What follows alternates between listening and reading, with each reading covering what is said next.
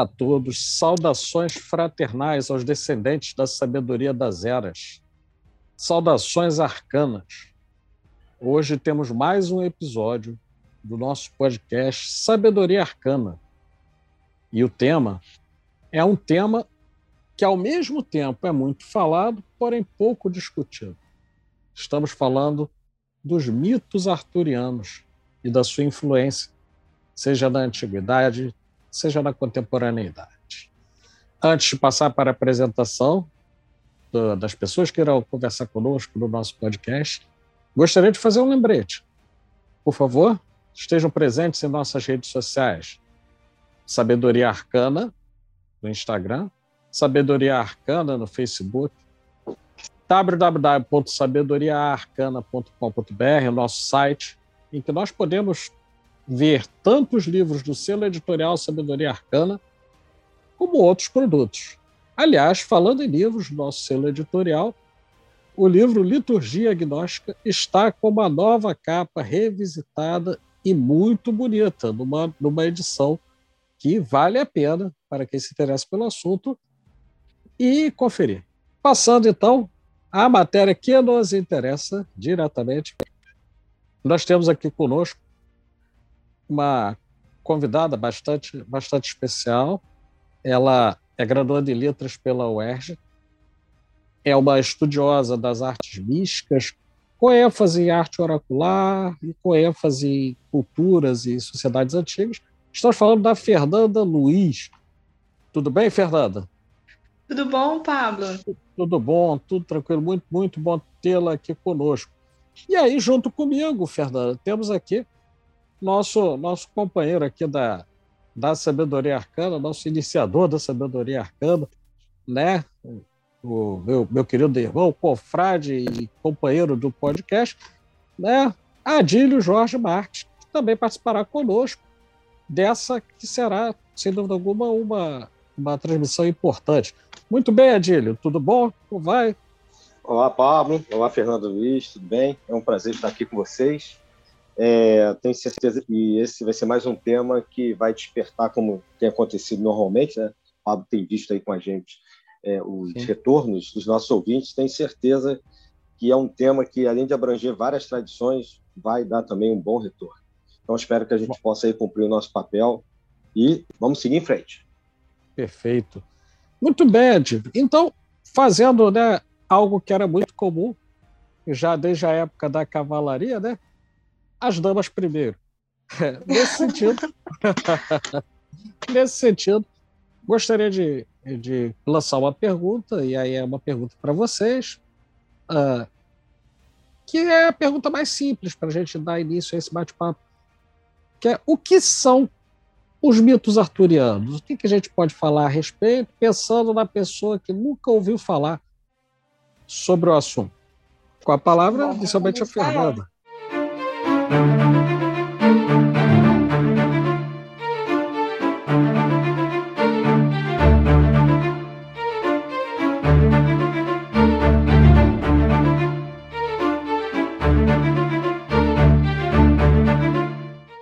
tem, tem muitas palavras aí já para colocar. Primeiro, eu gostaria de agradecer o espaço, esse projeto que é muito importante, muito interessante, que é o Sabedoria Arcana, e acrescentar com, começando já dizendo que ninguém talvez tenha visto algum mito, mas alguém com certeza já ouviu falar de Arthur, né?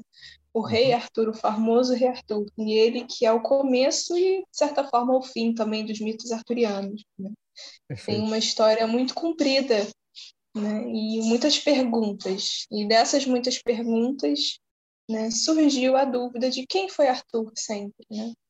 Então, os mitos são essas várias literaturas, tanto orais e escritas, que foram surgindo na Europa desde o século X, não, é, não, talvez não tanto, mas 10, 11, até mais ou menos o século XV, com tantos livros, tantas leituras, e o conjunto de mitos arturianos engloba todas essas personalidades, todas essas releituras de Arthur.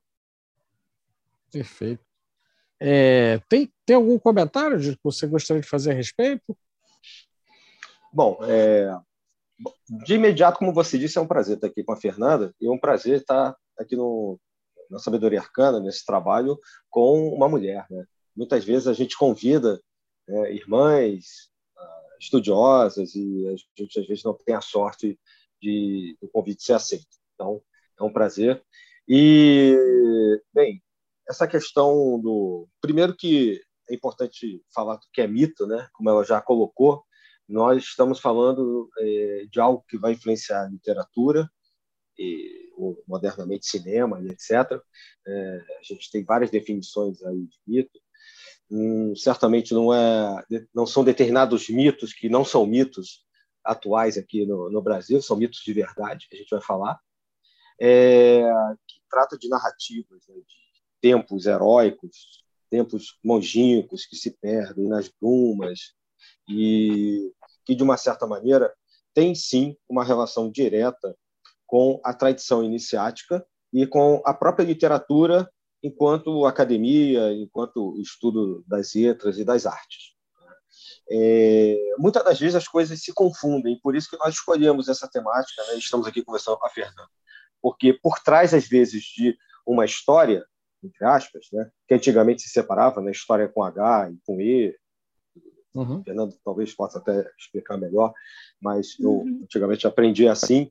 Hoje em dia dizem que não, que pode chamar tudo de história, não importa. Né? Mas essas supostas, supostas histórias que não seriam verdadeiras, no fundo, elas carregam sim muita informação, muita tradição e que estão é, dentro das nossas iniciações, das escolas de mistérios e das religiões mesmo, em especial, evidentemente, as cristãs. Então, era só essa introdução é, porque isso, de uma certa maneira, também contextualiza a gente ter escolhido, e a gente já estava há muito tempo querendo falar desse tema. Né?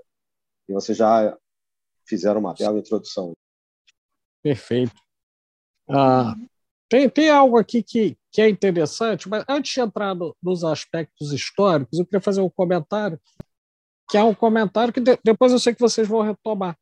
Né? Mas o, o Adil vai entender perfeitamente o, o, o porquê do comentário porque tem a ver com um podcast que nós fizemos antigamente é, é, sobre magia draconiana, se não me engano, tem mais de um ano, tem um ano em alguma coisa. Ah, ah, tá falando da, do podcast ou daquela gravação no do... YouTube? O podcast foi em janeiro de 2021, tem bastante tempo. Isso, exatamente, exatamente. E aí, né, ah, uma, das, uma das tradições né, tem, tem a ver com, com um nome codificado no mito, num mito arturiano, que é o do Uther, ou Uhtred, dependendo do uhum. local, Pendragon, que é, que é o pai né, do, do Arthur. Uhum. Ah, e, tem, e tem todo um simbolismo também né, nessa figura draconiana. É, é muito interessante fa fazer esse link. E aí eu, vou, eu aproveito para vender o peixe de quem quiser uhum. dar uma olhada lá no, no YouTube, tem, tem no YouTube essa gravação, né, que vocês vão ver uhum. lá alguma coisa a respeito. Então, gente. Tem o, é... tem o podcast do ano de 2021, tem o, essa entrevista, esse bate-papo nosso no canal do YouTube da Sabedoria Arcana, e tem o livro, né? Que você, e tem o livro. O André Consciência também, no selo editorial Sim. Sabedoria Arcana. Vocês podem Exatamente. ler um pouquinho mais. Exatamente.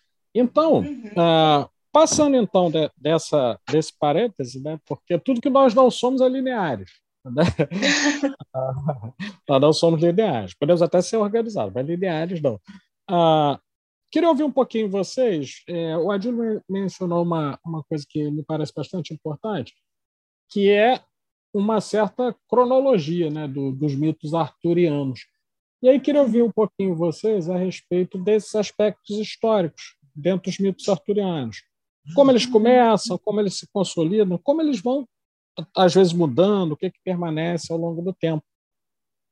Uhum. É, essa, essa coleção desses elementos é, vão se alterando ao longo dos séculos, né?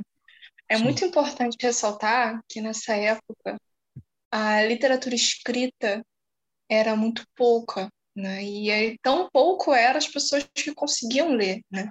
Isso ficava uhum. muito restrito às famílias nobres ou então aos conjuntos eclesiásticos, né? As catedrais, uhum. os bispados, né? E por assim vai.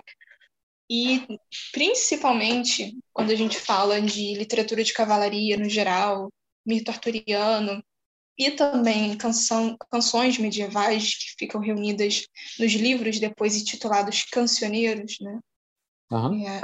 era uma língua, basicamente. Apesar da gente ter o início das formações das línguas neolatinas, né? A gente ter a formação do francês arcaico, a formação do, do uhum. português arcaico, apesar de todas essas línguas já estarem se consolidando em paralelo com as pequenas, né, não, não todas, mas as, as breves construções dos estados modernos, a gente tinha uma língua que era uma língua uma faixa de língua, vamos dizer assim, que pegava esse, essa Península Ibérica até o, uma parte do Mediterrâneo, que era o Languedoc, que era uma mistura de francês provençal com português e o galego português, que basicamente toda a literatura da Idade Média, em grande parte, era escrita nessa língua.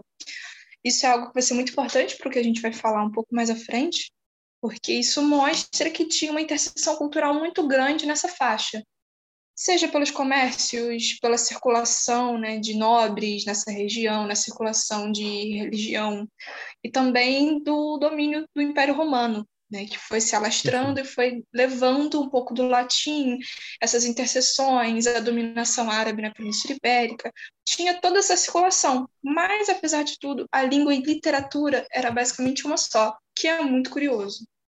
Né? Ok. É. Adilho, tem, tem, tem algum comentário a respeito?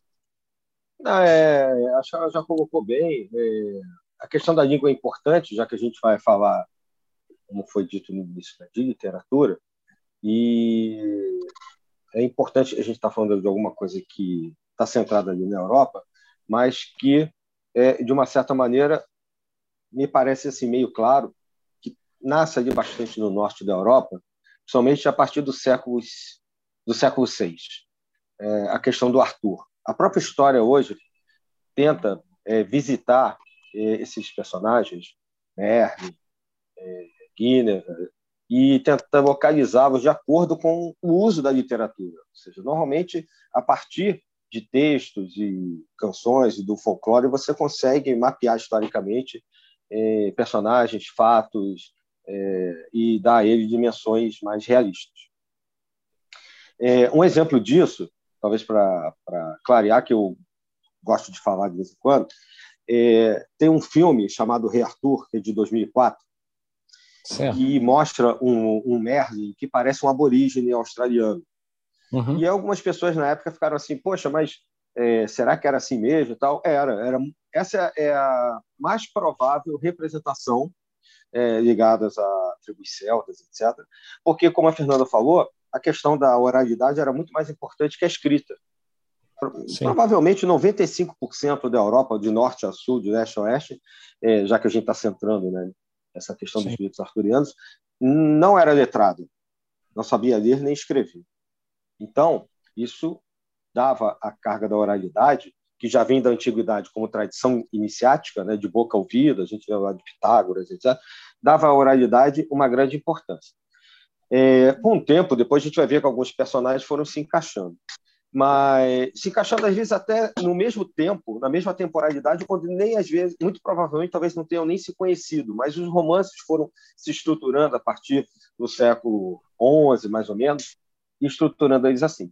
Mas é só para contextualizar dentro da história, que é, provavelmente ali pelo século V, VI, com a existência, sim, de alguns personagens como é, o Arthur, é, como a ideia de uma centralização de uma união de tribos no, no que seria hoje a Inglaterra e arredores, é, e a conexão entre a, entre a antiga tradição celta, pagã, druídica, com a nova tradição que chegou ali no continente e foi se implantando aos poucos, né, principalmente a partir da instituição da Igreja Católica, no ano 325, é, século IV, mas que vai chegando para a Europa nos séculos V e VI, que é justamente quando acontece é, o surgimento desse personagem Arthur. Então, é esse caldo assim, cultural, é, mitológico, folclórico, que vai fazer com que alguns livros, algumas histórias comecem a ser transcritas para o latim.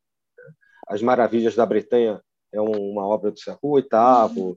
né? e existem é, tem a história é, Britonum, que está em latim, obviamente, que também é desse mesmo século. Então, começa, e são monges, que obviamente são letrados, e já é um movimento de, de dentro da igreja de, de, ter, um, de ter centros, de um certo centro cultural de pintura, iluminuras e escritura, é, para manter a tradição, porque a maior parte dos padres de paróquia, inclusive, mal sabiam ler a Bíblia, muitas das vezes, para poder fazer a missa. Sabiam não com profundidade. É diferente você fazer uma tradução, uma transcrição oral.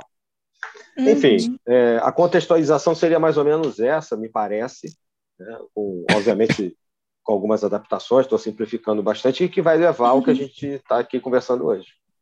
Perfeito. E é interessante pontuar também que existe uma divergência na história, até mesmo pela referência do que a gente tem de literatura, sobre a origem geográfica do, do reino de Arthur realmente. Né? Uhum.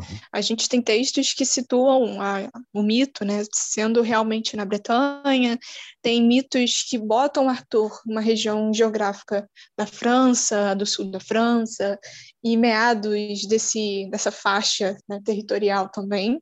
Então, muito interessante, porque o mito ele se justifica em si, mas até hoje a gente não consegue nem provar a existência de Arthur né? se Arthur realmente existiu, até que ponto é mito e fato, né? sobre todo, toda a trajetória da mitologia.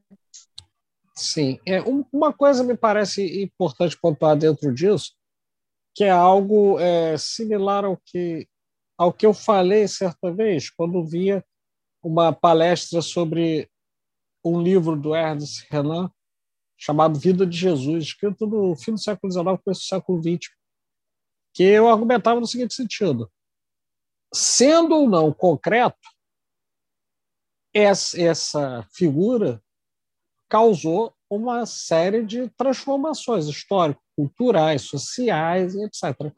De modo que a sua existência histórica ou mesmo concreta acaba ficando em segundo plano. Se você pensar, por exemplo, em tudo que o cristianismo é, trouxe. Né?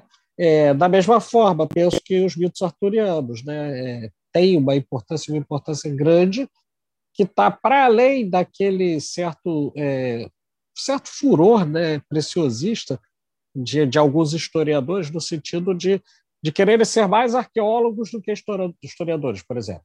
Né? Então, então, eu vejo muito por aí. Aí tem uma, tem uma questão dentro disso que eu queria entrar. Nós acabamos de falar de aspectos históricos, materiais, concretos, né, é, até que vão desde os aspectos linguísticos, Fernando, que você menciona, né, os aspectos é, trazidos lá pelo, pelo Adílio, né, falando é, da, da, influência lá da, da, da, Baixa Idade Média e, e, sem dúvida alguma, sobre, sobre as escolas de cavalaria. E aí me permitam ir de um polo ao outro. Né? A gente está uhum. falando da concretude, a gente está falando da história, da materialidade desse plano. E aí eu gostaria de fazer uma pergunta que vai na outra direção. Quais seriam as ligações espirituais é, que esses mitos arturianos eles, eles possuiriam?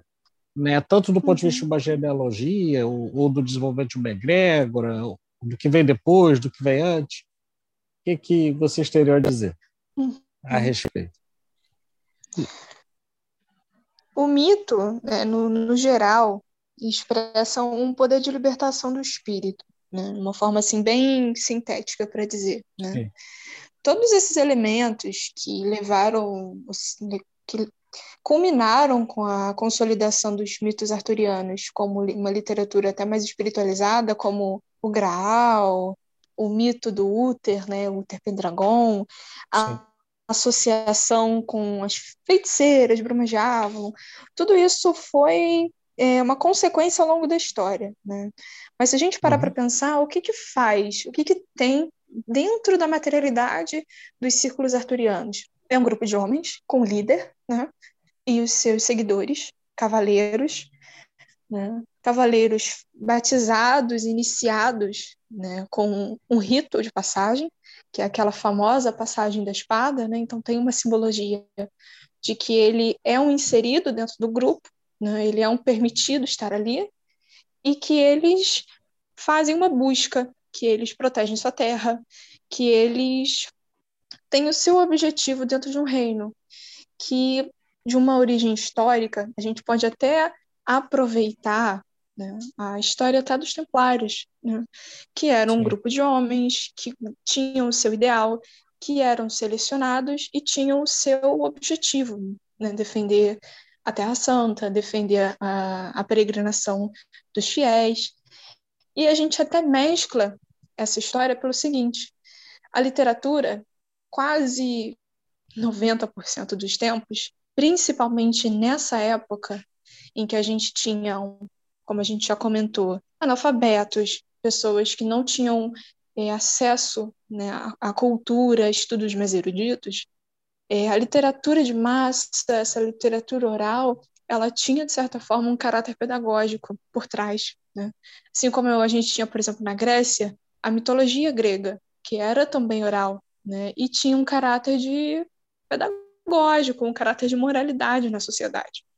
Então, o mito arturiano também pode ser posto como um tipo de literatura, um tipo de oralidade que circulava para educar as pessoas ao que eram esses cavaleiros que passavam, que estavam em suas trajetórias e que eles não necessariamente eram ruins, né?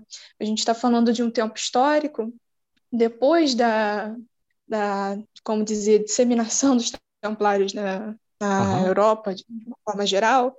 Então a gente Sim. tem muita dessa associação, né? São pessoas que estão lutando por um ideal. Inclusive, Sim. dentro da história dos mitos arturianos, esses personagens, eles fazem voto de pureza, eles fazem voto de celibato, eles fazem um voto muito similar assim ao que se tem aos franciscanos, aos grupos religiosos, né? que é não desviar do seu ideal. Com o passar do tempo, esse ideal virou a busca pelo Santo Graal. Né? Essa ideia, a ideia ganhou uma forma, que seria a taça. Uhum. Né? Mas aí a gente tem, por exemplo, dentro da história também, as mulheres. O que eram as mulheres? Formas de tentação e virtude, né? que os cavaleiros, o homem, iriam encontrar no seu caminho. Né? Coisas que nós encontramos no caminho da espiritualidade. O vício, a virtude, o nosso objetivo, é, tentações, desafios. Né? E que a espada, né? além de ser esse rito de passagem, ela é esse, essa conexão com o fluido vital, né?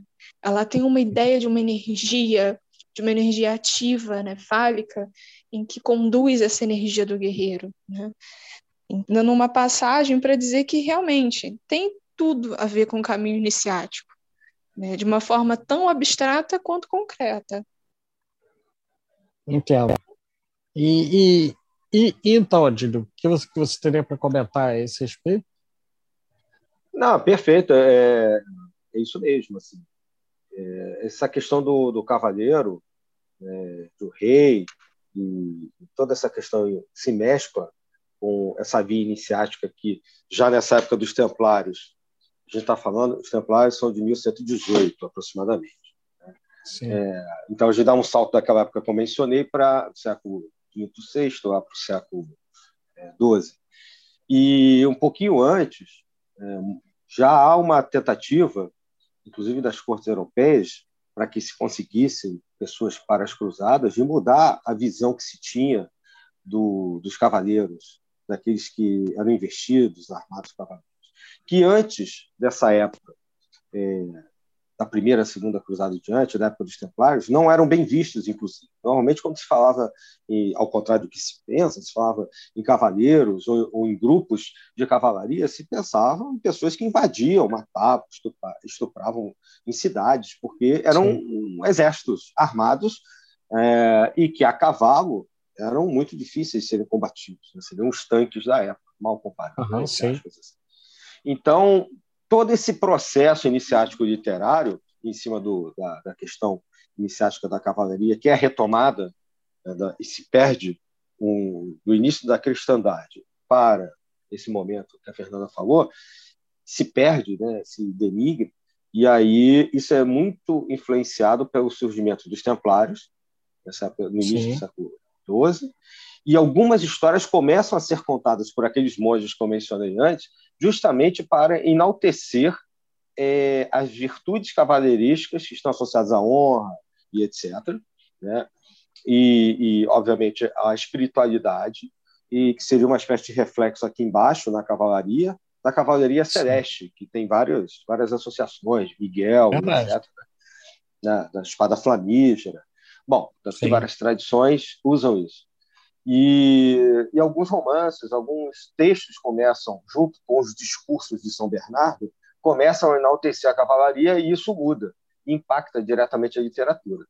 É, a história Regun Britânica, que é de 1135 aproximadamente, vem com essa ideia, do Godofredo de Monmouth.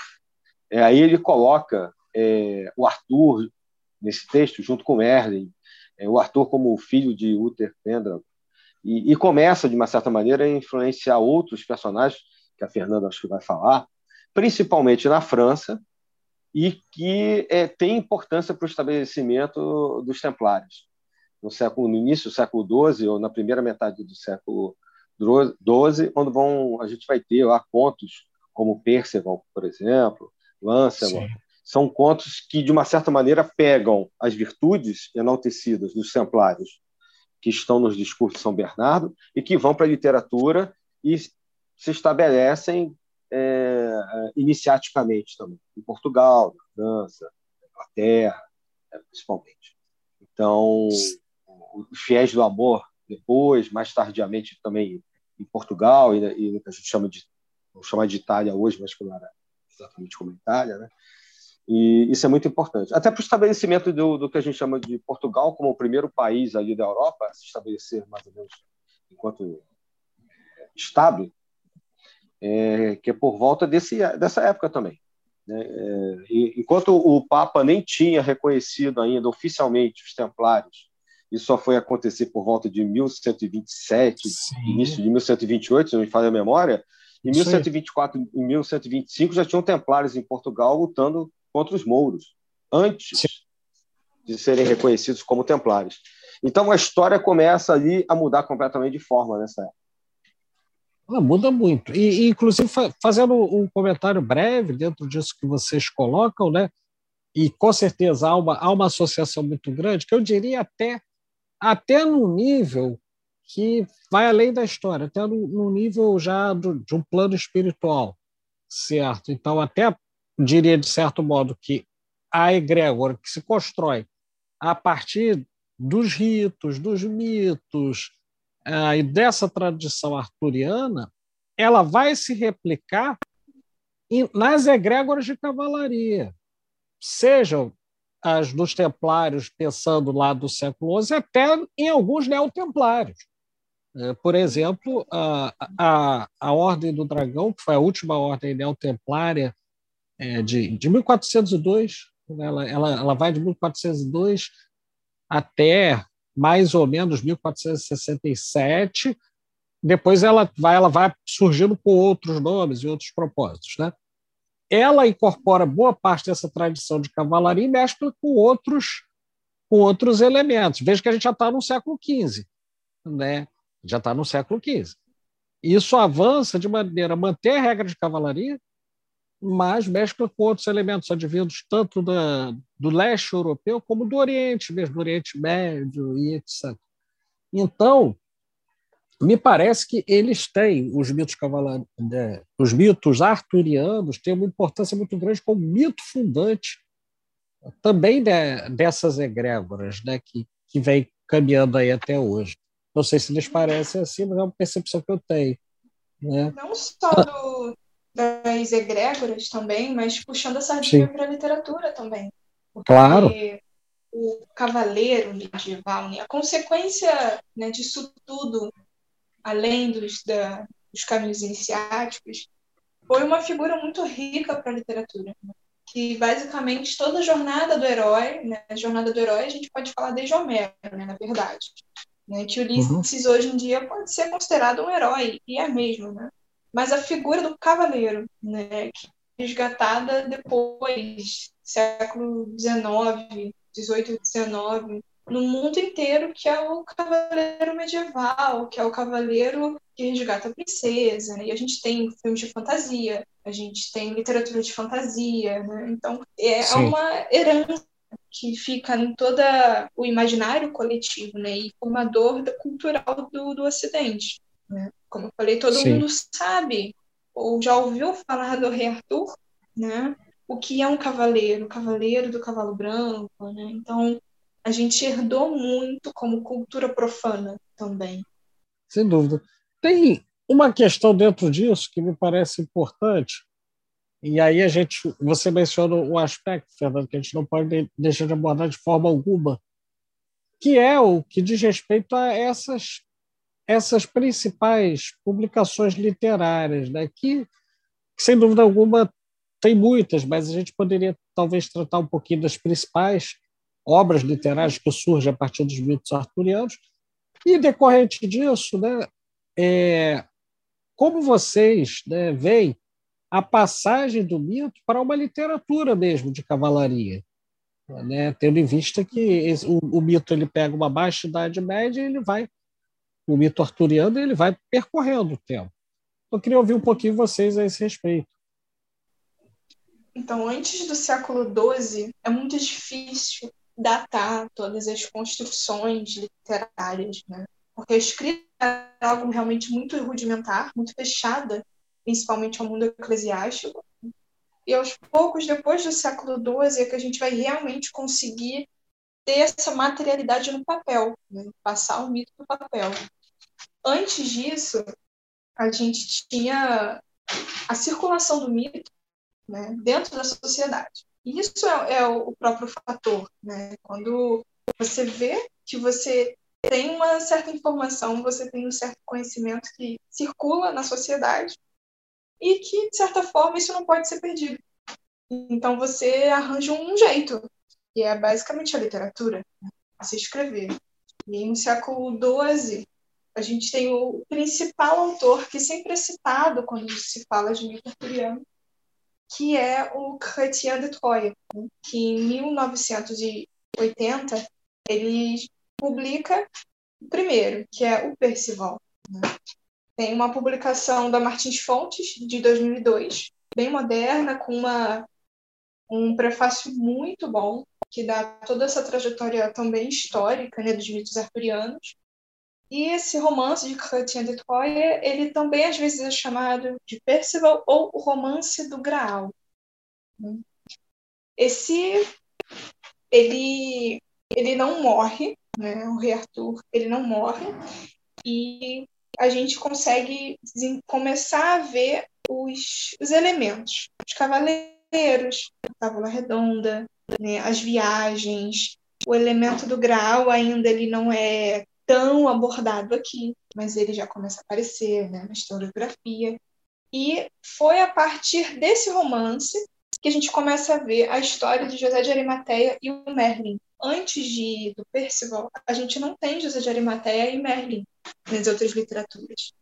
Então, isso é uma questão até interessante. É, por quê? Porque mostra que tem um, um esoterismo maior em cima dessa obra além dela ser um marco, como a primeira marcação literária material do mito arturiano, ela também é a primeira marca mística de Arthur, né? Que aí a gente tem o Merlin como o grande mentor, né? como um grande sacerdote que tem nas redondezas da história, né? A gente tem muitas espiritualidades, muitas religiões primitivas, né? Quando a gente fala de Arthur, tem celta, tem a formação do cristianismo na Península da, da Bretanha, mas a gente tem Merlin como aquele que é o, o sacerdote de Arthur, né? o conselheiro, o místico que fica perto, está né? Tá sempre junto dos cavaleiros. E depois, no século XIII, a gente tem com Wolfgang von Eschenbach. Né? E ele faz uma mudança muito interessante, porque não é um livro muito distante temporalmente. Né? Apesar do, do Chrétien de Troyes, ele publicou em 1900, 1180, então 20 anos já seria o século XIII. E esse saiu em 1210. 1210. Então a gente tem só 30 anos de distância, né? Que para essa época realmente é muito curto. A gente pode fazer uma análise de que esse tempo indica uma circulação forte, né? uma circulação intensa de literatura nesse meio. Sim. E aí o que é interessante é que é o mesmo título. O Christian de Roya é o Percival e esse é o Parsifal. Né? A gente tem uma, uma troca do P-A-P-R-C-V-A-L e a gente passa para P-A-R-Z-I-F-A. Percival e Parsifal. Né? Isso mostra que o autor ele não só muda o que ele quer dentro de uma história, né? ele muda de acordo com o seu olhar de sua cultura e sua língua, né? principalmente. Sim. Então a gente já começa a ver até 1230, depois dessa obra, que as outras versões orais escritas que não são tão consolidadas se formam em forma de vulgata, né? Várias autorias anônimas de romances arturianos, né? mas sempre com discordância cronológica. Isso que é muito interessante. Né? E aí, dessa obra, depois de 1210, a gente começa a perceber coisas mais concretas. Né? Essas duas obras elas são as introduções de Arthur, né? de uma forma mais escrita. E aí, o, o principal, para fechar esse, essas três obras mais importantes, a gente tem a morte do rei Arthur, que a gente pode né, atribuir a, algumas pessoas do seu tempo mas a crítica ainda não conseguiu definir uma identidade, então é ainda posta como anônimo, né? E que vai encerrar um pouco essa pulverização de obras né? e consolida né, a, o personagem, a literatura de cavalaria na Europa. E essa questão do anônimo sobre a morte do Arthur, ele, pode ser pontuado como uma importância também, porque o anonimato né, não é proposital. A gente certo. tinha poucas pessoas escrevendo. Então, quem era? Era um nobre? Era um eclesiasta? Era um, um templário? Não sei. Né? Quem era esse anônimo? Né? Deixar as obras no anonimato nesse tempo é muito interessante a gente perguntar, questionar. Né? Perfeito. E, e, e, nesse sentido, né, é importante quando você quando você monta é, essa essa análise e aí você traz essa mutação ah, do mito até uma conversão em, em, em, literatura, e acho interessante o caráter dinâmico, né? por exemplo, não só do ponto de vista linguístico, né? do Percival, do Parsifal, e depois a incorporação de outros elementos, né? Na, por exemplo, a tábua redonda com objetivo inicial, e, e depois, depois é incorporada a busca do grau, que é, que é a forma né? da, da própria missão do cavaleiro, então há toda uma eu diria uma troca né, entre sistemas simbólicos, um mais mítico e outro que vai que vai se consolidando mais como literatura e com uma certa função também formativa, é, tanto no sentido iniciático quanto de conformação das ordens de cavalaria mais adiante, que conforme, conforme ressalta o, o, o Adílio, no começo eram bandos de cavalaria que eram mais salteadores do que qualquer coisa. Ah, no que, aliás, existem alguns paralelos interessantes, pelo menos eu me lembro de quando eu.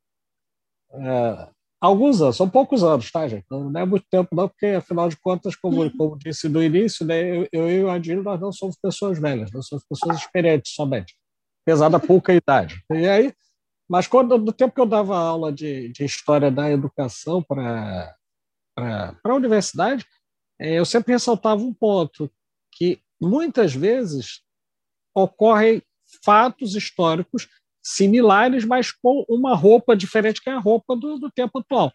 Então, por exemplo, a, a, época, eu falava de uma coisa que, e aí, para quem não é do Rio, é, é, importante contextualizar, vai jogar lá no Google, vai ver do que, que eu estou falando, mas assim, aqui no Rio é muito comum uma certa disputa territorial ah, pelos, pelas facções de crime organizado. E aí, uhum. a época, estava começando a haver uma ascensão das milícias no Rio, ah, com, com modus operandi de cercar o local, de ter os grupos armados paramilitares ali ostentando isso, controlando a população, entrada, saída, compra de alimentos, etc. E isso não era muito diferente do que os bandos de cavalaria faziam no, antes da, da regra ser, ser, se tornar comum, não só pela via clerical, mas pela via da literatura. Né? Então, me parece que, o, que, os mitos arturianos têm uma contribuição forte nesse sentido. Né? E, e, não é? É, Falam muito a... da sua política da época, da questão hierárquica Sim. do líder, né? da questão do poder, das classes. A gente fala muito da figura dos cavaleiros, da tábua redonda, mas a gente tem muito essa questão de época, né? Os camponeses ficavam no seu território, os nobres no seu território, e os cavaleiros com esse poder, né? A gente não, não pode realmente esquecer disso, né? Só um outro detalhe que eu esqueci de ressaltar claro. uma coisa importantíssima, né? Sim. hoje em dia a gente tem a organização de Heitor Mergali, que é um português pesquisador da, dos mitos arturianos, e ele tem a Perfeito. obra né, intitulada A Demanda do Santo Graal, né, publicada Sim. pela Companhia das Letras, e hoje é a, uma das referências literárias do Círculo Arturiano. E é muito interessante o título, né, que é A Demanda do Santo Graal, que vem do francês demander, né, que é a busca do Santo Graal. Né? E ele organiza de uma forma a tentar contribuir todas essas publicações que foram surgindo do círculo arturiano. Então é muito interessante, porque ele, com o olhar de um filólogo, de um pesquisador da área, ele tenta não perder nada do que é dito sobre os mitos, de uma forma geral. Né? E aí que entra uma questão que, para a literatura, é muito importante, que é o papel da filologia românica. Né? Perfeito. Por que, que eu falei das línguas neolatinas? Porque a gente estava nesse período, né, como até o Adílio comentou, Portugal viria a ser é, o primeiro Estado, né? mas a gente tinha as breves nacionalidades formadas e a gente pode sempre ver isso pela língua. Né? E a gente não tinha as línguas modernas né, de hoje, nem as, obviamente, contemporâneas, mas nós tínhamos os, os pais das línguas que a gente tem hoje, né, as neolatinas. O avô de todo mundo é o latim, né, mas é o avô.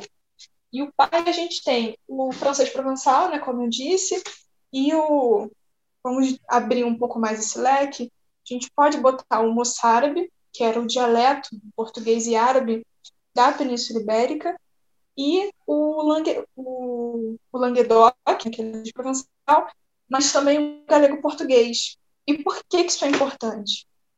Esse comentário que eu fiz antes sobre o Percival com C e o Percival com Z mostra uma interseção cultural muito grande que, por exemplo, a gente consegue ver uma semelhança entre textos dos círculos arturianos galeses, ingleses, ibéricos, franceses, né? Aí a gente tem o tema no desenvolvimento e as palavras. E a gente tem trocas também, porque tem alguns livros, em alguns momentos, que Galaad, né, o Galaás, né, é o próprio Percival e às vezes é também Lancelot. Então a gente tem uma troca de personagens que a gente pode ir para o mundo profano. Será que não é uma troca iniciática também? Né? Claro. Uma pessoa que mudou o seu nome né, depois de receber um título. Mas aí a gente vai, por exemplo, com trocas muito mais simples. Arthur com H, Arthur sem H, esse Percival, uhum. Lancelot com dois T's, Lancelot com dois L's, Lancelot com E, sem E. E as inúmeras escritas do nome Galahad. A gente tem Galahad com dois A's, Galahaz com Z, Galahad com H. Né? Isso mostra que o quê? Que a história, né, a literatura marcou esse processo da história, que são essas línguas, que são esse fluxo cultural né, dos Perfeito. muitos olhares que esses autores traziam para o texto. Né? Isso é possível por meio de uma filologia comparada, né, da exegese desses textos literários, né? Que, Sim. graças a Heitor Mergali, a gente tem um, uma obra moderna, né? uma obra que a gente não precisa ter o francês provençal, ou que a gente não precisa né, ter que ler em galego português, né, e ter que fazer todo esse cotejo. Né? E a primeira edição brasileira saiu em 1988, então é muito recente. Né? É, sim, é sim, recente. sem dúvida. É recente, porém, não, não é, se me permite uma observação, ele ele acaba se tornando uma obra de grande referência, né? justamente por agregar a tamanha diversidade e quantidade de, de elementos so, sobre o tema. Então, é, sem, sem dúvida alguma, uma, uma, uma fonte de consulta importante para quem para quem está se apropriando. Né? E já que a gente está falando dessa, dessa fonte de consulta, né, e, e dessa importância né, da filologia românica e tudo mais, é, eu queria ouvir um pouquinho de vocês a respeito de algo que tem tudo a ver com esse assunto e que vai numa dimensão lá no imaginário, uma dimensão simbólica propriamente, e que vai se perpetuando através do, do mito arturiano, através da, das mutações desse mito em literatura e etc. E aí eu estou me referindo ao léxico do, do mito arturiano, especialmente se a gente pensar no Graal, em Excalibur, Arthur, Merlin, e, e como essas manifestações elas acabam de alguma maneira se inserindo no, no cotidiano de hoje, né, no cotidiano contemporâneo. Então, eu queria ouvir, ouvir você e o Adílio a respeito. Né? A gente pensar é um pouquinho. lembrar que nesse, nesse tempo a gente tem o início, né? justamente por, por serem línguas até neolatinas, a gente pode marcar a presença já né, do, do Império Romano e do cristianismo, né? porque hoje o Graal é posto como algo, né, como um símbolo né, cristão, muitas vezes, e até hoje ninguém sabe dizer exatamente o que é o grau. O grau pode ser uma taça, um prato, uma pedra, uma cornucópia da fartura, né? ou uma referência à iluminação espiritual, como o Espírito Santo, por exemplo. Né? E que essa, essas diferentes simbologias elas foram mudando ao longo das versões com o cristianismo e de volta a gente até se perde um pouco com os templários, né? Porque será que o grau não é esse tesouro perdido que os cavaleiros buscavam né, dos templários. Então, esses léxicos eles ficaram não só pela construção da literatura, mas pela questão iniciática também por trás que a gente já comentou. Né? A Excalibur como a espada, né? o elemento da vontade, o elemento da que guia esse cavaleiro. A tábua redonda em si é algo extremamente belo, né? porque é o círculo iniciático propriamente dito. Né? Quem senta na cadeira é aquele permitido, né? Galahad, ele é essa figura, inclusive, né, que ele é posta na demanda de Heitor Mergaro, né, que ele, ele é o décimo terceiro, né, o eleito, que pode sentar na, no trono, né, no, no, trono nas cadeiras, né, na verdade, na tábua redonda, que é um círculo, né, um círculo de magia, né, que a gente pode perfeitamente colocar. Né. E a gente insere uma coisa que eu também acho muito interessante, Sim. E é, Rei Arthur tem 12 cavaleiros, né? Tem uma relação direta também com uma, um número cabalístico, mas também com o cristianismo, 12 apóstolos e o seu guia, o seu mentor, Cristo, né? Arthur também tem essa posição de ser o décimo terceiro, né? E uma, um, o detalhe da abertura de Heitor Mergalha é muito, muito incrível, que ele bota justamente os cavaleiros comemorando o dia de Pentecostes. Né? E aí o Graal, a taça entra e todos os cavaleiros sentem a iluminação espiritual e muito curiosa. Cada um sente a seu modo. Então, uhum. um sente uma alegria imensa, o outro chora por perdão, né? o outro sente vontade de entrar numa guerra por essa paz. Cada um vai sentir a iluminação ao seu modo. Isso que é muito lindo. E tem outros Não, é, também. Em outros é, é muito interessante que... isso. Especialmente, desculpa até interromper, porque é algo que toca mesmo, tá? Uh, quando você se refere ao, ao Pentecostes, né? a passagem bíblica de Atos dos Apóstolos que diz isso vai retratar exatamente assim. E tendo eles orado, tremeu o lugar onde estavam e ficaram todos cheios do Espírito Santo. E dos céus desceram sobre cada um deles línguas de fogo, e eis que uhum. profetizaram e falaram em línguas estranhas. Só que acontece aí hoje em dia, com, com todo o respeito né, que nós aqui no, no podcast temos as diferentes confissões religiosas, etc., mas não deixando de retratar, me parece que às vezes alguns neopentecostais confundem as línguas estranhas com falar uma língua que ninguém entende. E as tais línguas estranhas não eram estranhas, eram estrangeiros. Né? Ou seja, os, As pessoas que ganharam naquele momento capacidade de falar em línguas estrangeiras, considerando que, por ocasião do PESAC, havia uma reunião muito grande de pessoas naquela região, oriundos de vários lugares. E vejam Sim, só que. Né, se, e, e, e, quando isso é trazido novamente no, no, no mito arturiano, nós vamos ter, então, não só uma, uma ligação com essa tradição judaico-cristã, e, e, o Graal é a forma, como você bem colocou, né, da, de, dessa é a corporificação né, dessa tradição, como a lembrança do, do Graal como sendo o próprio repositório, de alguma maneira, dessa energia, dessa, desse poder do Espírito Santo que, que desceu ali naquele momento. Né? E aí era esse uhum. parênteses enorme que eu acabei fazendo aqui, perdão pela intromissão. Nada. Certo? E eu vou fazer um parênteses do seu parênteses, porque ok, vamos lá. eu sou pessoalmente apaixonada pelas brumas de Avalon, né? Uhum. Tem uma associação, né? não é exatamente uma literatura arturiana, é uma releitura também muito moderna né? de, uhum. de Arthur, só que com o viés das mulheres, né? E aí eu puxo muito Sim. a sardinha. Mas tem, falando né, do grau, do objeto dentro das brumas de Avalon, tem uma uhum. cena que eu acho muito interessante que ilustra isso de uma forma muito melhor. Que, se eu não me engano, é no último Prisioneiro da Árvore, né, em que a Morgana faz a cerimônia, né? Não vou me recordar com muita precisão o que está acontecendo, mas a Morgana ela assume esse papel de que é a pessoa que vai levar o graal, né, desse é, instrumento, né, e ela vai usando, na verdade, um prato, né, guarda essa informação que ela é muito interessante, e ela vai servindo uma comida. A comida é a mesma, um pão, uma maçã, não, não lembro exatamente como, mas ela vai passando essa comida e cada um pega e quando come tem a sua comida favorita. Ah, uma Sim. carne suculenta, um doce, uma ambrosia. Cada um se delicia com essa graça a seu modo. Né? Isso uhum. é muito bonito e para o círculo esotérico também é muito forte. Né? Cada um é, se, se torna de graça da sua maneira que precisa.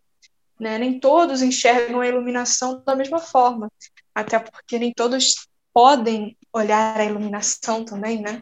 A gente tem a cena Sim. que Lancelot ele encontra o Graal né, em um desses livros e ele não aguenta, ele enlouquece, fica louco, né?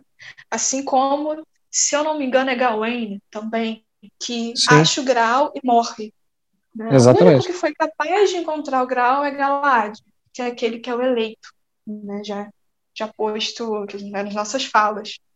Mas uhum. sobre o próprio objeto geral, para retomar um, um, outro detalhe, é que ele é dividido em três nas brumas de Avalon. E aí a gente tem até uma marca de cristandade também, né? Que ele pode ser uma taça, um prato e até mesmo uma parte da Excalibur. Né? Então a gente tem um triângulo de poder em cima dele, né? A taça, que é a bebida, a comida e a vontade. Né? Então é a graça, é a iluminação em diversas formas também. Sim, exato. E, e, e, é interessante porque vejamos que dentro desse mito você você vai retirando, na, na verdade você você tem a sacralização de atividades que muitas vezes não são vistas como sagradas, uh, como comer, né, como, como perceber algo diferente, um sabor diferente, etc. Né? Então, esse caráter sensorial né, é importante até por uma questão de valorização que foi se perdendo com o tempo. Se nós pensarmos, por exemplo, na, na tradição judaica, ou, ou mesmo na, no, no, início, do, nos primórdios do cristianismo, era atribuído, por exemplo, um sentido todo especial ao pão. Né? Uhum, um sentido todo especial. Pão, né? Exato. Um sentido todo especial. Pô. E aí, a gente até a gente... faz né, no Natal também. Todo mundo senta na família para partilhar ceia. Exato. Isso. Então, tem, tem isso aí realmente trazendo de volta, né? Da mesma forma, né, a gente falou do grau, mas a gente poderia, talvez, falar um pouco sobre Excalibur, né? Uhum. Essa, que é mais do que uma espada encravada na rocha, sem dúvida alguma, né? É mais do que uma espada encravada na rocha. e, e, que vai ter aí uma importância muito grande, é, não, só, não só como arma, mas como, como símbolo. E olha aí uma outra relação que aí eu quero que vocês comentem, porque está tá com a palavra as pessoas que são, são especialistas. Né? É, há uma passagem bíblica, aí vamos lembrar que esses mitos arturianos eles são permeados, eles são não só entremeados, como permeados de uma mística cristã, judaico-cristã, mas principalmente cristã muito forte. E aí há uma passagem na Bíblia em que Jesus chega e diz sempre para Pedro, né? É, Pedro era, era, me parece, o sujeito mais difícil de compreender as coisas. e aí Jesus tinha que explicar várias vezes. Não? Uh, bom, mas não, não, vou me aprofundar muito nisso. Talvez se a igreja tivesse sido criada por Paulo, a igreja católica romana, a gente tivesse uma igreja diferente. Mas não vou entrar também nesse mérito, porque o objetivo não é falar disso aqui. É, de todo modo, num dado momento, uh, Jesus vai e diz a Pedro o seguinte: Cuideis que não vim trazer a paz a esse mundo, mas senão a espada. Perfeito? Uhum. Muito claramente. A, a metáfora, não só a metáfora, mas o objeto, né? o referente, o significante. E aí a gente tem essa importância retomada Excalibur. Né? E queria que vocês comentassem um pouquinho a respeito de Excalibur. Né? A espada, que vai ser a espada do rei Arthur. Né? Sim. Eu queria retomar um pouquinho antes, para chegar na, na, na, questão do Santo Grau, né? porque claro, por você favor. falou aí da questão de Jesus, né? E Sim. a gente tem livros, filmes, né? O Código da Vinci e tal, e de uma certa maneira divulgou bastante, mas também acabou em algumas coisas deturpando. Mas é, para fazendo, para ir fazendo um, uma costura com o que a gente falou no início, tem aquela questão do José de Arimateia, que a Fernanda colocou, uhum. né, que o Santo Graal seria aquele cálice que recolheu o sangue de Jesus e que é, foi usado para colocar água que teria lavado o corpo de Jesus quando foi por aquele túmulo, que depois de três dias né, apareceu aberto, né, com a pedra retirada Correto. da frente, e que Madalena foi a primeira pessoa que teria visto, que aí faz o, o vinho. Né? É, e depois o José de Arimateia teria levado ele para as ilhas britânicas. Os franceses né, dizem que para a França, né? É, uhum. para o sul da França, onde realmente você tem várias tradições ali, gnósticas, inclusive, que tentam é, vincular isso à manutenção da tradição da iniciação feminina. O que vocês estavam comentando Perfeito.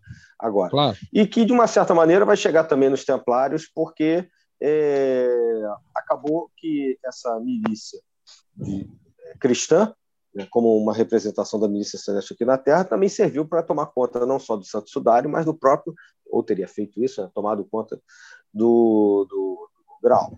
Mas, ainda falando dessa questão do, do feminino e do grau, isso é uma versão é, cristã, né, ou muito posterior, Há mitos druídicos celtas, como o do caldeirão de Querridwen, que era uma, é, o caldeirão de Bran, ou seja, recipientes que tinham é, poções mágicas e mais ou menos as mesmas funções que o Santo Graal depois, é, a partir das obras do Chrétien de Troyes e outros, né, como no Conto do Graal, é, que já foi mencionado Sim. aí, vão, vão colocar.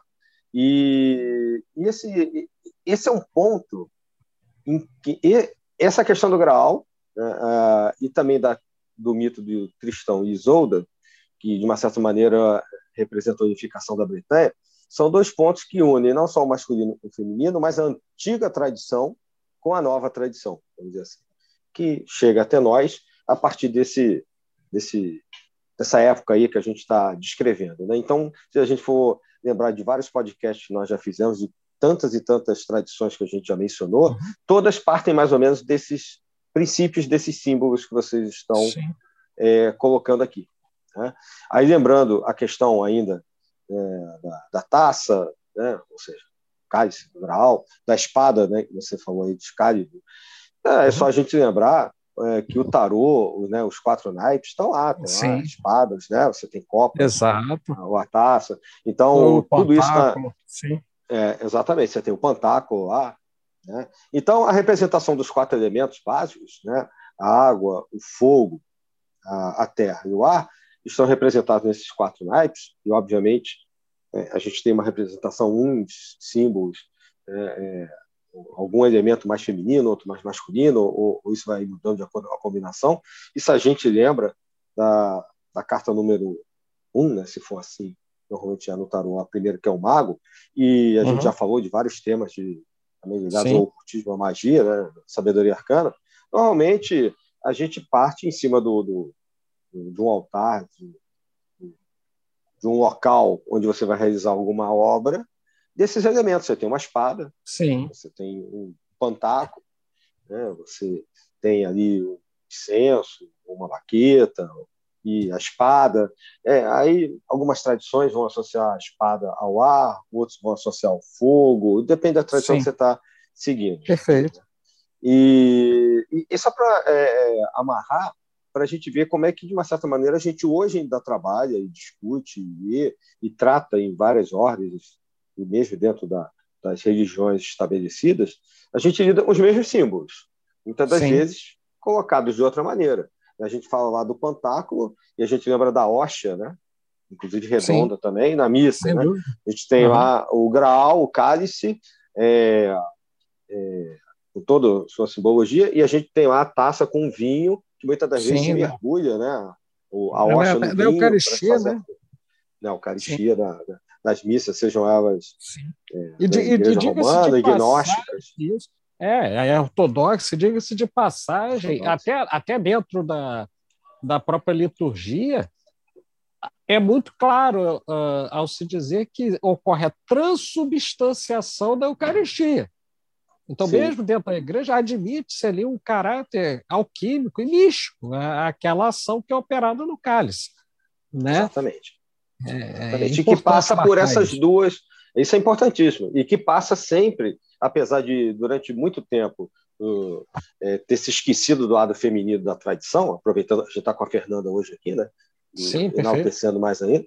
É, a, a esposa do Arthur, é, principalmente no, no né, nos primeiros romances, né, é, estão mais próximos de São Bernardo, o grande trovador não antecessor dos Templários, né, que é, tem vários escritos e que coloca dentro da ordem do templo o culto marial, e que vai dar uma importância é, ali dentro que é, externamente a igreja não dava ao lado feminino, ao aspecto feminino da tradição, e que tinha sido sufocado antigamente. Também, né? É, algo que não foi recuperado, né? Hoje é obrigado a ter mais tolerância. Mas que ali dentro tinha um caldo de cultura de você ter, é, estar recuperando desde a deusa egípcia Isis, né, lembrando lá de Paris, né, Parises, o nome da cidade, né, na uhum. França, né, e, e, e, várias Nossas Senhoras que são negras e etc., né, como a Aparecida aqui no, né, no, no, Brasil. Nossa Senhora de Guadalupe. É, de Monte Serra, na Catalunha, por exemplo. Né? Então, a gente tem vários. É, Urdes, na França, que está associada também à terra, às cavernas, ou, ao, ao, nascimento né, de, de, uma fonte de água. É, tem toda uma tradição aí por trás que vem junto com esses romances e vem junto com toda essa tradição que a gente está discutindo hoje. Aí a espada acaba entrando não só porque sempre foi um símbolo de cavalaria, agora chegando à sua pergunta, né, dessa volta toda só para ir amarrando né, os assuntos.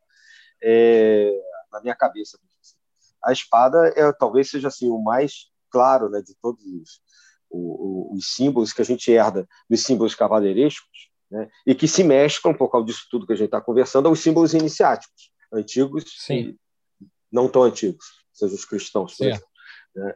Então, acaba toda aquela questão a parafernália um cavaleiro usava, a capa, a armadura, o escudo, a espada, tudo isso, né, a, a, investidura, o ato da investidura, de ajoelhar para que um rei, uma rainha né, faça a investidura do cavaleiro, tudo isso acaba sendo incorporado nas tradições é, esotéricas de modo geral, em especial aquelas que, é, que são cristãs, que se a gente for reparar não à toa, a maior parte delas são ordens de cavalaria disfarçadas. Existem muitas tradições sim, Rosa Cruzes, por exemplo, que são sim. ordens cavaleirescas.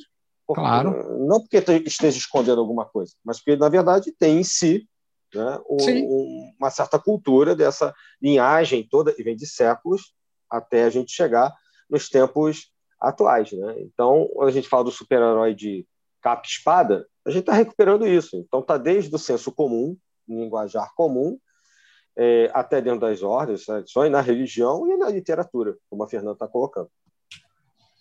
Perfeito. Tem, tem, tem um elemento que acho importante a gente marcar aí. Ah, acho que a Fernanda não falou da. da não ah, é? Pois é. Eu, não, eu é. comecei falando, mas ela é entrevistada aí. Claro, claro. É, é porque a gente se empolga, não tem jeito. Fernanda, por é, favor. Não, galera, pode continuar, pode ir, não tem problema não. não. Daqui a, a pouco eu retomo. A gente se empolga com, com esses assuntos, né? É, e aí eu vou fazer só um comentário breve, aí se a Fernanda quiser, quiser comentar também. É, dentro disso, é, é muito importante lembrar, então, que essa matriz dos mitos arturianos, vamos olhar o que isso, o que está envolvido nisso, né? Ora, nós temos o simbolismo dos quatro elementos, nós temos uh, o simbolismo da iluminação e iniciação a partir da lembrança do Pentecoste, nós temos a regra da cavalaria, tá? Sem me aprofundar muito, a regra está ali, né? Dentro, nós temos o, o simbolismo da, da mesa redonda, né? Não é uma tábua qualquer, é a tábua redonda, né? Os doze remetendo aos doze apóstolos. Ah, mas depois tem três, sim, assim como havia o Cristo e os doze apóstolos. Né? Então tem uma série de, de simbolismos ali que estão, velados, mas estão o tempo inteiro remetendo para uma origem que é comum, como o, o bem ressaltou, hoje até certas sociedades iniciáticas relativamente tradicionais em ordens de cavalaria, entendeu? Sim. Em ordens de cavalaria, sem, sem dúvida alguma. E ressalto ainda que nesse tempo era um tempo pré-cristão, né? são elementos é, de uma espiritualidade mais primitiva, né? eram elementos totalmente ligados à natureza, como nós falamos dos elementos, como a questão do, do alimento, como a gente citou antes, né? E eu aproveito já para retomar para um, uma outra parte muito interessante que também puxando a sardinha para Javelin de novo, que no, num dos livros, né, quem faz a, a espada é a própria Morgana. Né?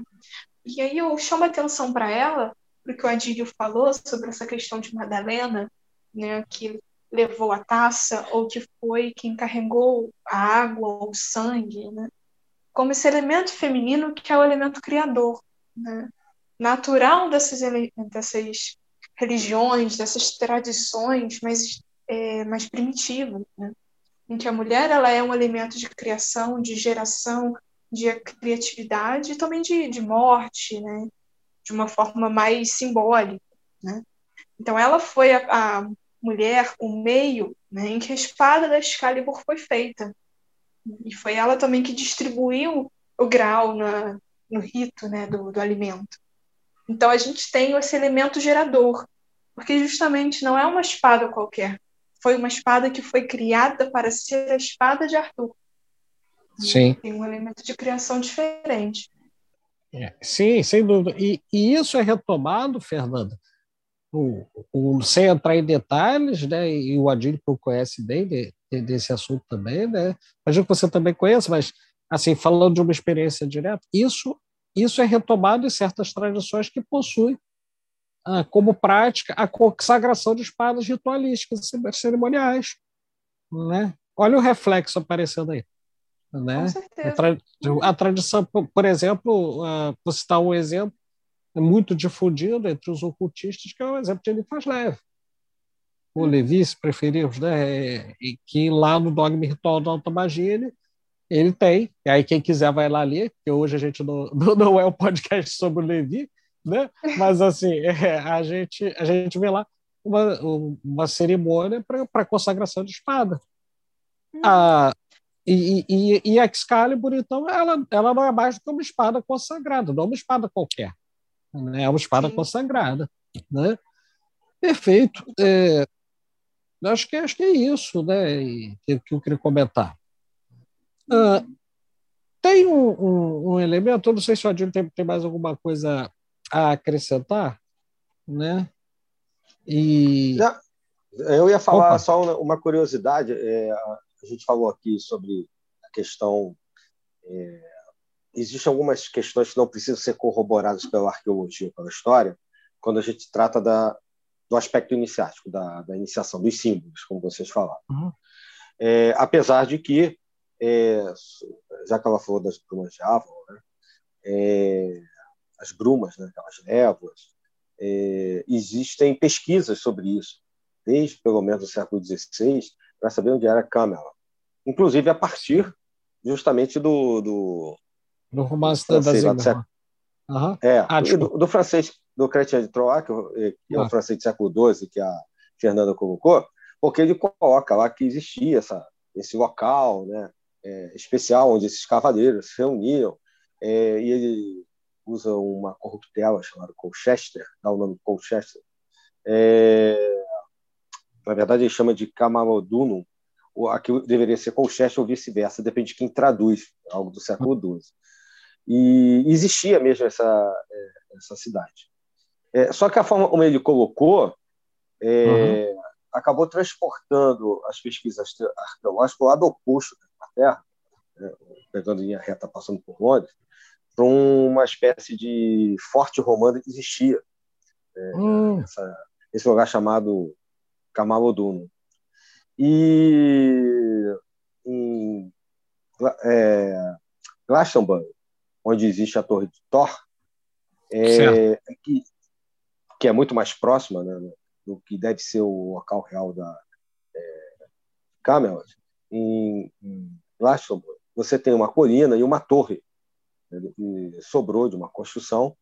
E em determinadas épocas do ano, como ela fica num ponto alto, né, assim, em relação à cidade ao redor, que nem é grande, é, e como chove muito, pelo clima característico da Inglaterra, várias brumas, né, várias névoas se formam ao redor dessa colina, que também não é tão baixa assim, e que cobrem a cidade, mas que em determinados pontos mais distantes é, aparece, fica cobrindo a coluna, a colina até quase o topo, pela altura dela, mas não cobrem a torre.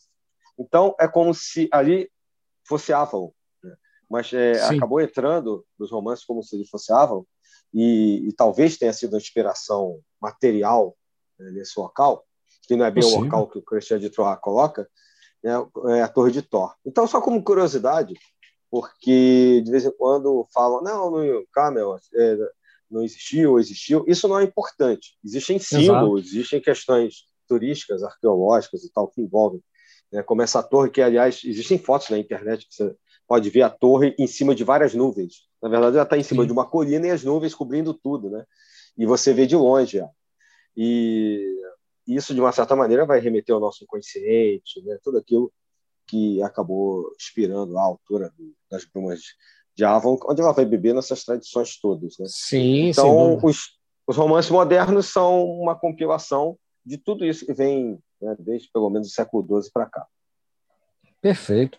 Tem, tem um, um, elemento que acho que a gente está se aproximando mais ou menos da, da parte final né, do, desse podcast, que, como alguns outros, eu costumo dizer que se fosse, se fosse possível, a gente ficaria algumas horas aqui, né? ficaria aí sei lá, cinco, seis horas tranquilamente tratando é, desse assunto. Mas tem, tem aqui, chegando ao, ao final né, dessa parte, que é bem introdutória, né, que não pretende esgotar o tema, é, nada impede, é até desejável que a Fernanda retorne em outros momentos para dar continuidade, talvez não só a esse assunto, mas a desdobramentos dele. Por exemplo, eu já vi aí um viés que é interessante tratar, que é a relação entre o que a gente poderia chamar de alguma forma de sagrado feminino e, e, o, e os mitos arturianos, por exemplo. Né? Uhum, Acho que é talvez interessante. É, mas aí eu queria, queria ouvir um, um, último, alguns comentários de vocês sobre, sobre dois, dois elementos que acho que são importantes para a gente ir, ir dando um fechamento. Né? Primeiro, é, a importância né, dessa literatura toda, né, de todos esses elementos que a gente está aqui se debruçando, sobre a formação da estrutura da jornada do herói, né? a formação não só da regra, mas das, talvez da, da inspiração né, do, daquele mito do cavaleiro que se tornou muito, muito difundido na cultura ocidental até hoje, né? Uhum. Até hoje. Essa é a primeira coisa. E, por fim, é, queria ouvir de vocês sugestões, além do, do que vocês já colocaram, sugestões de, de pesquisa, de leitura e etc. Então, seguindo aqui a nossa a nossa a nossa tradição cavalheiresca, né? As damas primeiro, por favor. né? É um tema muito rico, né? Eu também ficaria aqui horas falando sobre, até porque eu sou muito suspeita para falar desse tema que eu realmente gosto e acho é, muito belo do ponto de vista iniciático, né? Sobre sim. a questão do sagrado feminino, é, tem seus elementos, sim, né? Mas acaba que, pela referência, né, essa releitura cristã foi perdendo seus elementos femininos, né? Mas algo muito interessante é que, basicamente, nos quase todos os livros, os cavaleiros sempre têm duas formas, três, né?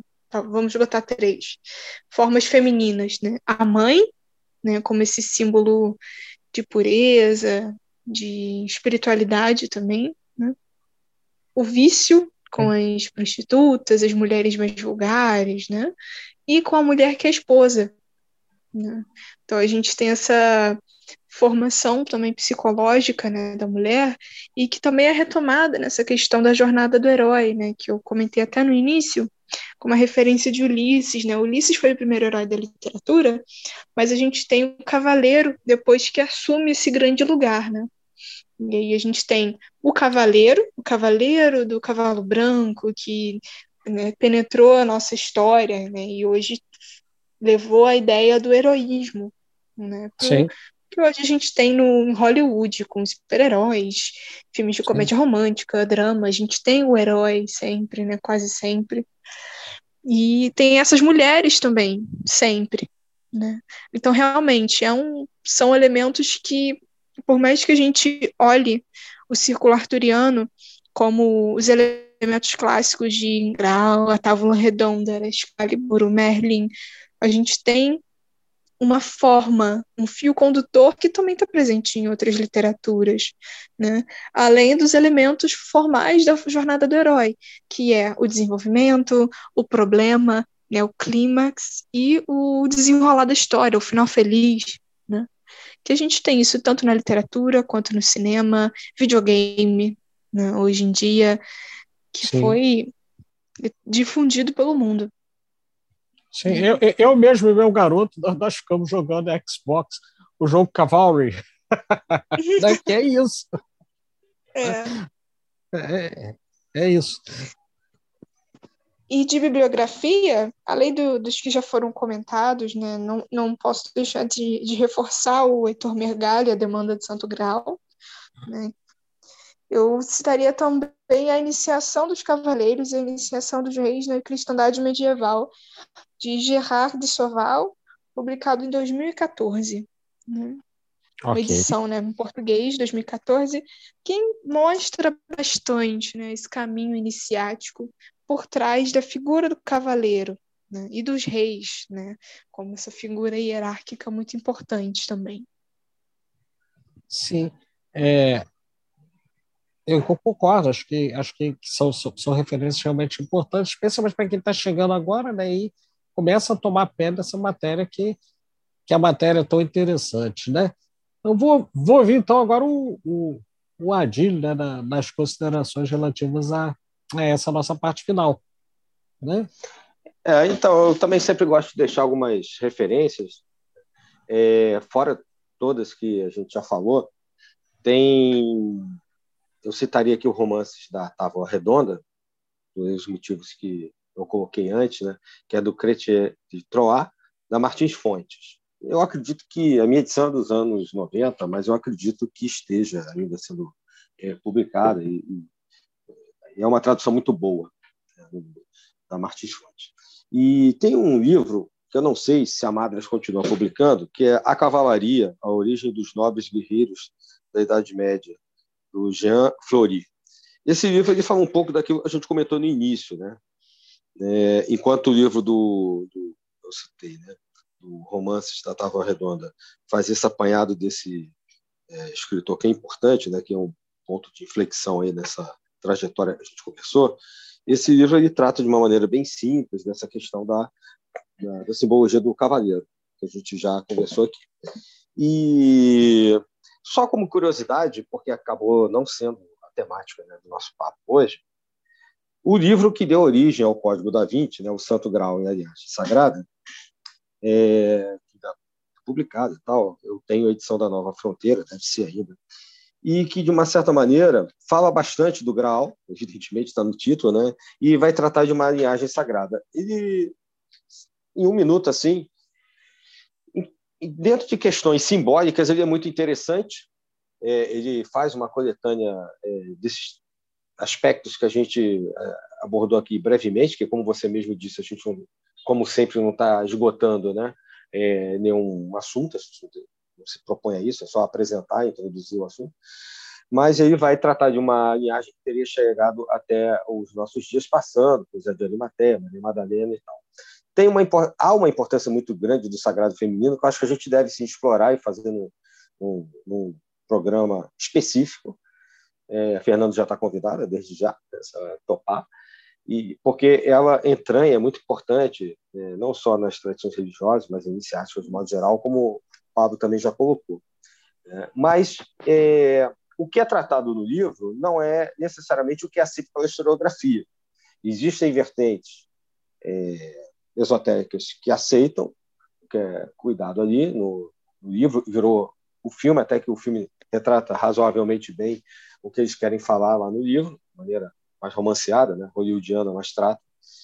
É, mas historicamente não há nenhum embasamento daqui. Né? Os documentos é, nos quais eles se baseiam teriam sido achados na biblioteca é, da França, acho que é a biblioteca de, não me lembro se é de Paris agora, já isso há muitos anos atrás. Silvio de, dos anos 80, né? mas ficou mais conhecido aqui no Brasil nos anos 90. É, esses documentos teriam sido feitos ou plantados na biblioteca por um cara chamado Pierre Plantar, que teria forjado essa questão da linhagem. Se é totalmente forjado ou não, hum, é algo a ser discutido, mas o simbolismo ele supera né, a questão do mito, tudo isso que vocês colocaram aí, do, do sagrado feminino, do mito do herói, de todos os símbolos, como a gente falou, da espada, do grau, etc., eles superam isso tudo. Então fica como uma leitura complementar e uma deixa para uma próxima gravação aí com vocês. Acho que agora passando para as nossas considerações finais, tá? eu vou, vou começar a fazê-las, logo a seguir eu vou passar para é, para a nossa convidada e depois para a certo? Para a gente uhum. encerrar. Então, bom, primeiro, primeiro eu quero agradecer, Fernanda, a sua disponibilidade, sua presença por estar aqui conosco, contribuir para para mais um episódio, de de passagem, um episódio bastante interessante do, do nosso podcast, né, que é um projeto que é, é sempre bom salientar, e, e, gosto de dizer isso ao final sempre, que é um projeto que não visa a a favorecer nem a promover essa ou aquela vertente, mas antes levar ao público um conhecimento que muitas vezes é tratado de maneira errônea, equivocada, exagerada ou distorcida, e sobre diversos assuntos dentro do que a gente pode chamar de mundo esotérico. Né? Então, por isso, nós temos podcasts dos mais diversos, do sufismo à, à ordem de cavalaria, por exemplo. Então, quero agradecer. Ah, não deixar de, de de agradecer também ao nosso público que tem se manifestado e peço que se manifestem mais, porque nós acreditamos que as manifestações de vocês contribuem para que nós possamos continuar sempre trazendo temas interessantes e aperfeiçoando a maneira como, como estamos desenvolvendo esse trabalho, que, sem dúvida alguma, não, não é um trabalho que visa, que visa lucro, a não ser o lucro de contribuir para que as pessoas possam ter uma melhor compreensão acerca desses assuntos. E aí, passando para os nossos lembretes, eu não posso deixar de, de fazer. Né? Por favor, não se esqueçam.